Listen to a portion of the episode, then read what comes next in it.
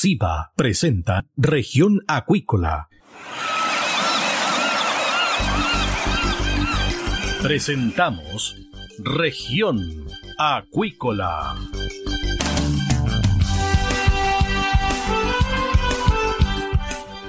Escuche desde ahora todas las novedades de las principales actividades económicas de la región de los lagos y con las voces de sus protagonistas.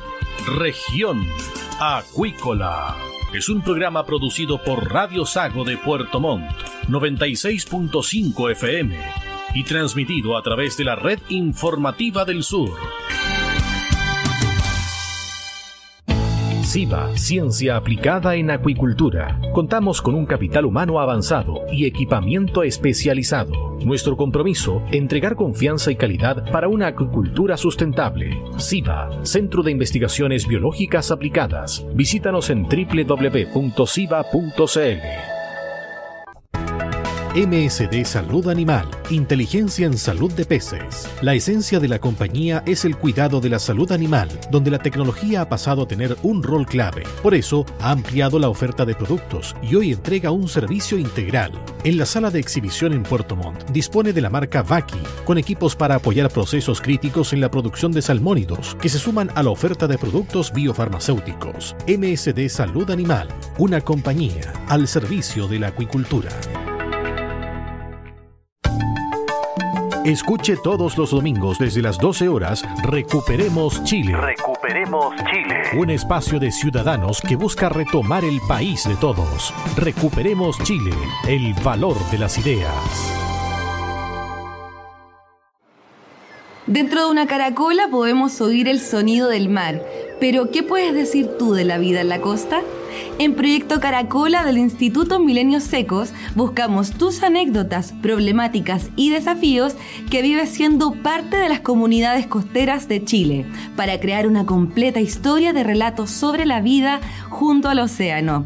Para participar, envíanos un audio de WhatsApp al más 569 5865 6997 y construyamos juntos la voz del mar.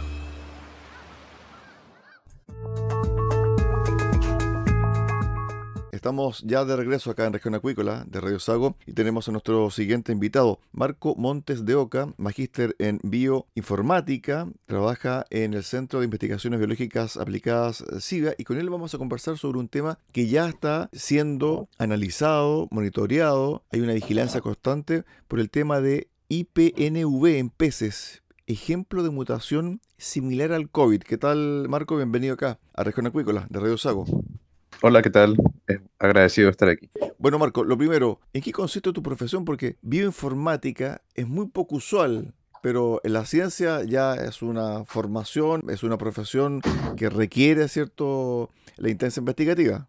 Sí, la verdad es que la bioinformática ha surgido en las últimas décadas, principalmente porque hoy en día es mucho más accesible obtener datos a partir de ADN y ARN, que consisten en las moléculas que contienen la información hereditaria. Hace algunas décadas atrás, utilizar estas técnicas era muy costoso y la, eh, la cantidad de datos no era abundante, pero hoy en día es distinto.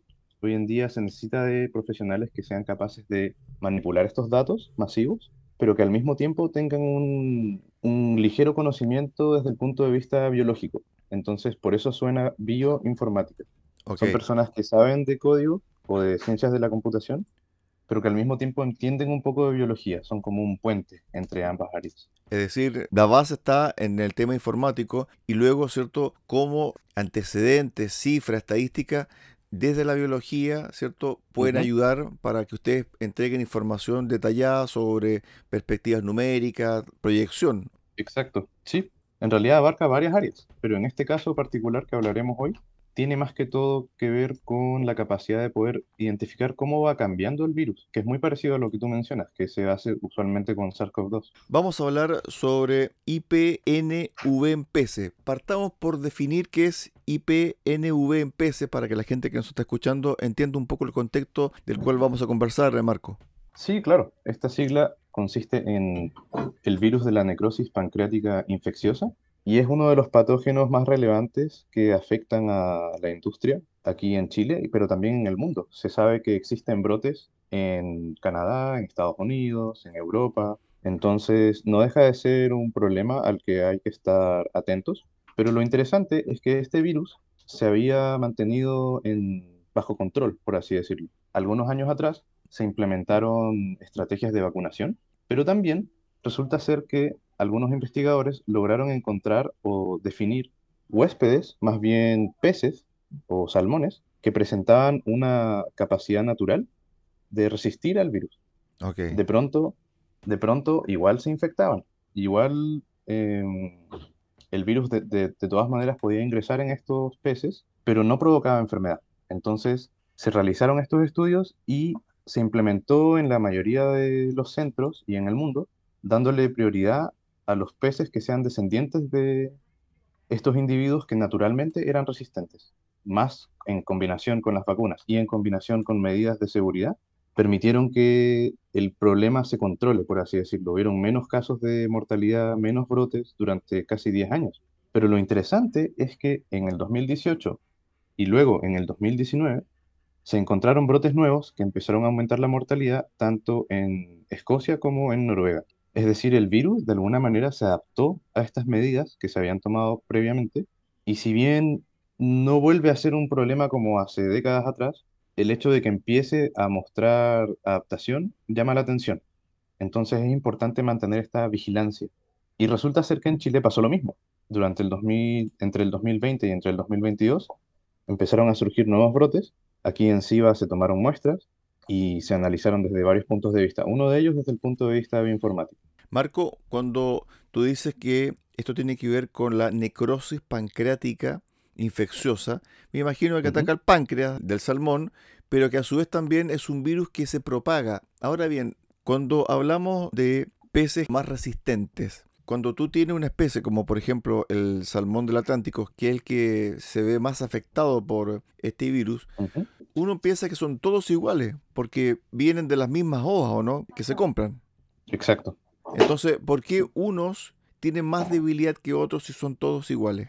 Ahí, mira, es una, una buena pregunta, porque uno suele asumir que deberían de ser todos iguales, pero remontándonos hacia atrás, en algún momento estos investigadores lograron identificar que había un porcentaje en la población de peces que naturalmente presentaban más resistencia, pero lo interesante de su estudio fue que lograron definir genéticamente qué era lo que les daba esa resistencia. Pero tenemos que recordar que en las poblaciones usualmente siempre van a haber eh, pequeñas diferencias entre individuos, muy mínimas.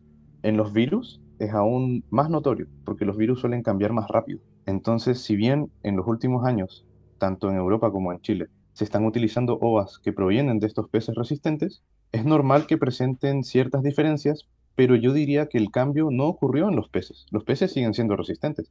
Yo apostaría a que el cambio ocurrió en el virus. Se produjo una suerte de filtro en donde las vacunas y la resistencia genética, que por cierto es resistencia natural, en ningún momento hubo modificación artificial, esos filtros provocaron que solo algunos virus que eran capaces de mantenerse o de seguir reproduciéndose, eh, hoy en día empiecen a, a mostrar casos clínicos. Entonces, es el virus el que ha cambiado, aparentemente se ha adaptado, pero los peces siguen siendo los mismos, por así decirlo.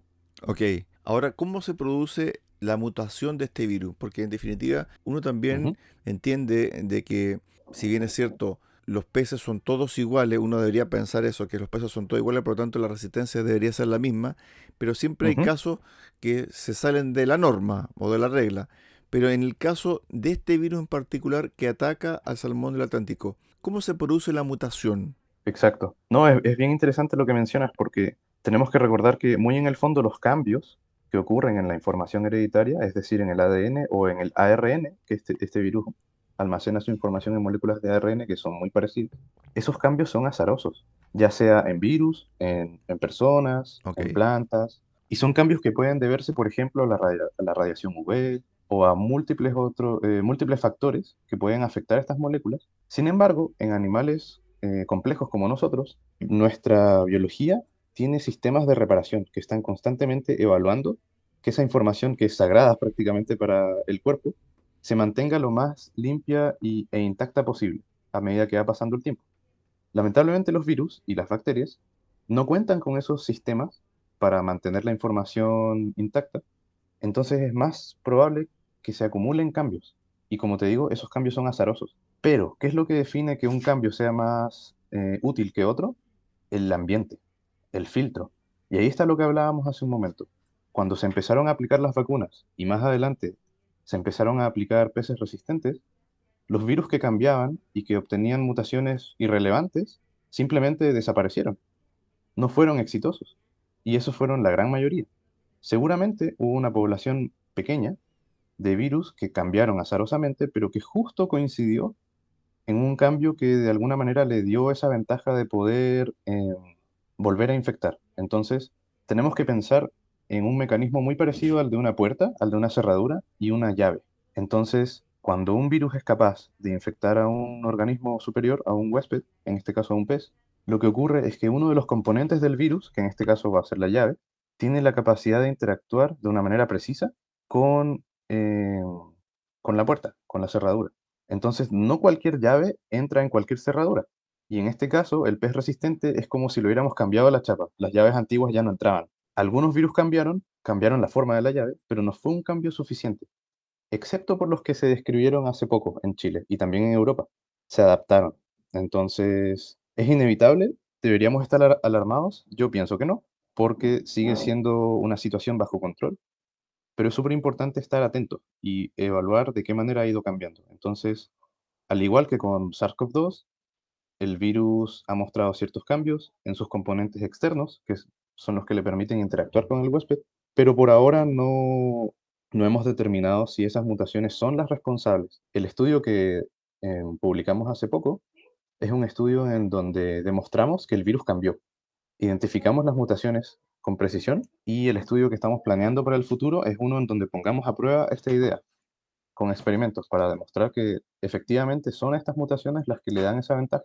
Estamos con Marco Montes de Oca, magíster en bioinformática, quien trabaja, se desempeña en SIVA. Ahora bien, cuando hablamos de mutación, y tú lo mencionaste durante tu última intervención, es algo similar al SARS-CoV-2. Es como el COVID, es como el COVID-19 que fue mutando, ¿cierto?, a otro tipo de cepa. Pero las más comunes son Omicron y Omicron 2. ¿Es similar esto a lo que estamos conversando sobre salmónidos del Atlántico y también este IPNV? Es similar desde cierto punto de vista, porque los virus pertenecen a clasificaciones diferentes, pero es similar porque las mutaciones que estamos identificando aquí en SIVA corresponden a las mutaciones del componente más externo del virus. Podemos, por ejemplo, imaginar al SARS-CoV-2 se le asignó coronavirus porque cuando los primeros investigadores que lo identificaron lo vieron bajo el microscopio, pudieron, ver una, una esfera o un círculo con puntas alrededor, asemejándose a una corona, y de ahí nace el nombre. En este caso, no son coronavirus los que están afectando al salmón,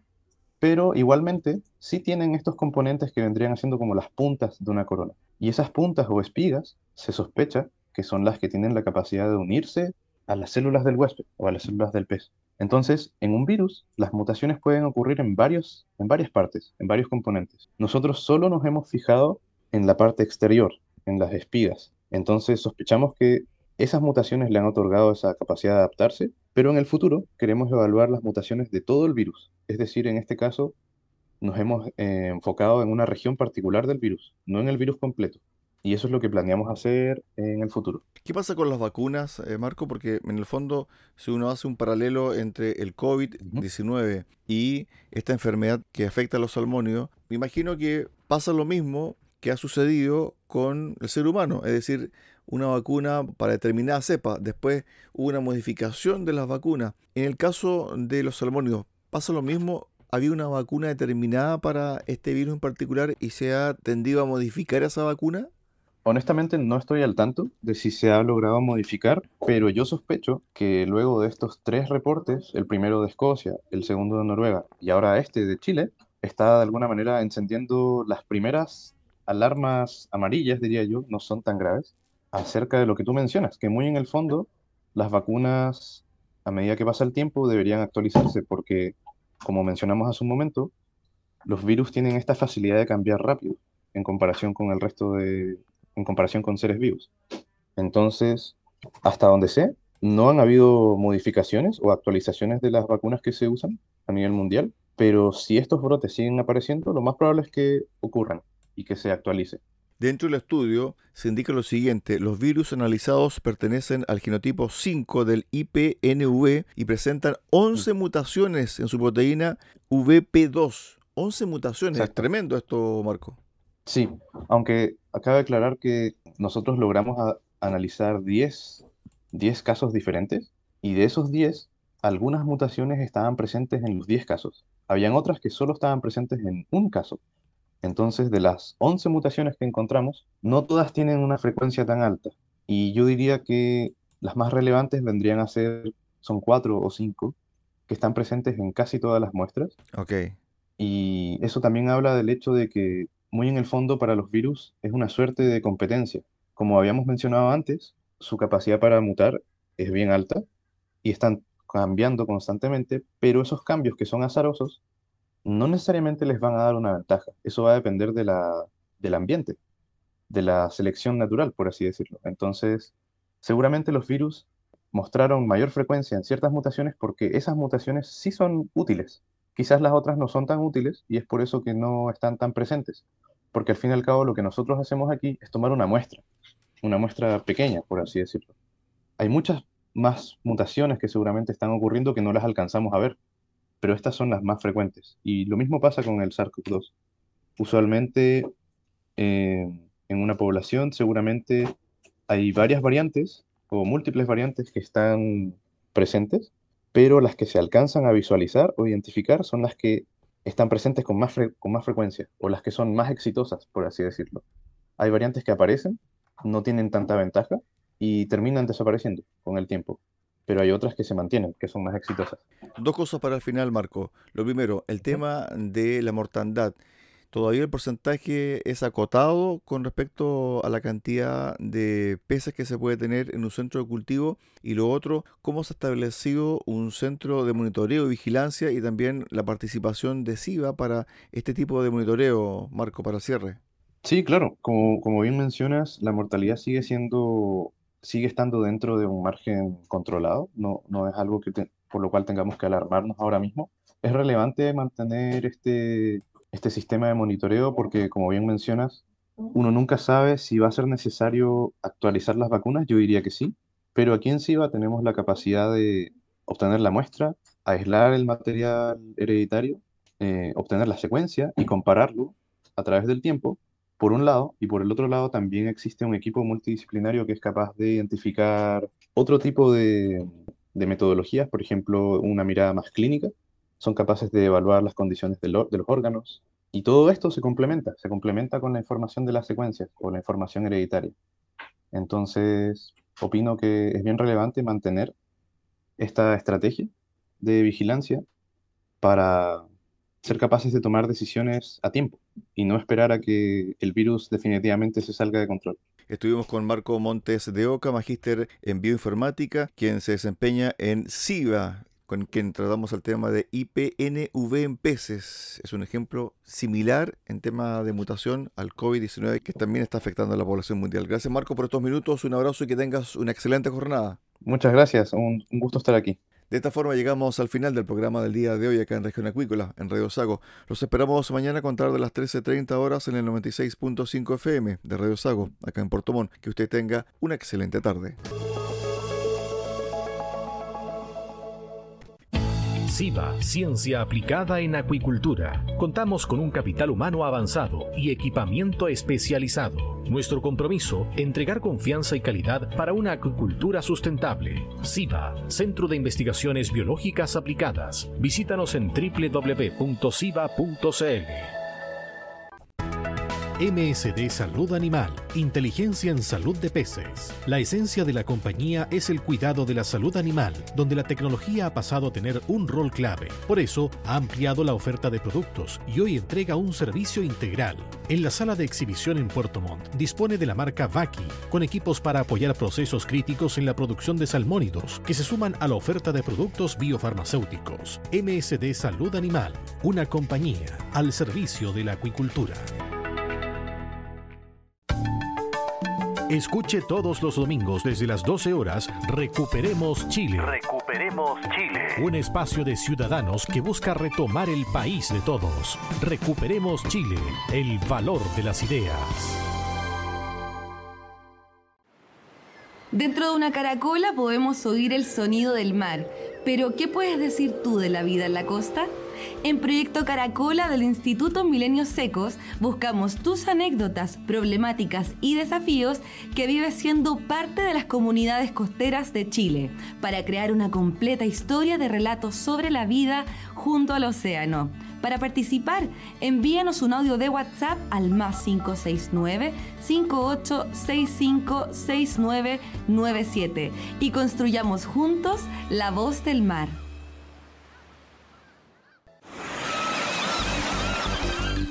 Hemos presentado Región Acuícola. El acontecer de las actividades económicas que dan vida a la región de los lagos y las voces de sus protagonistas en el más completo resumen noticioso. Región Acuícola es un programa producido por Radio Sago de Puerto Montt 96.5 FM y transmitido a través de la red informativa del sur.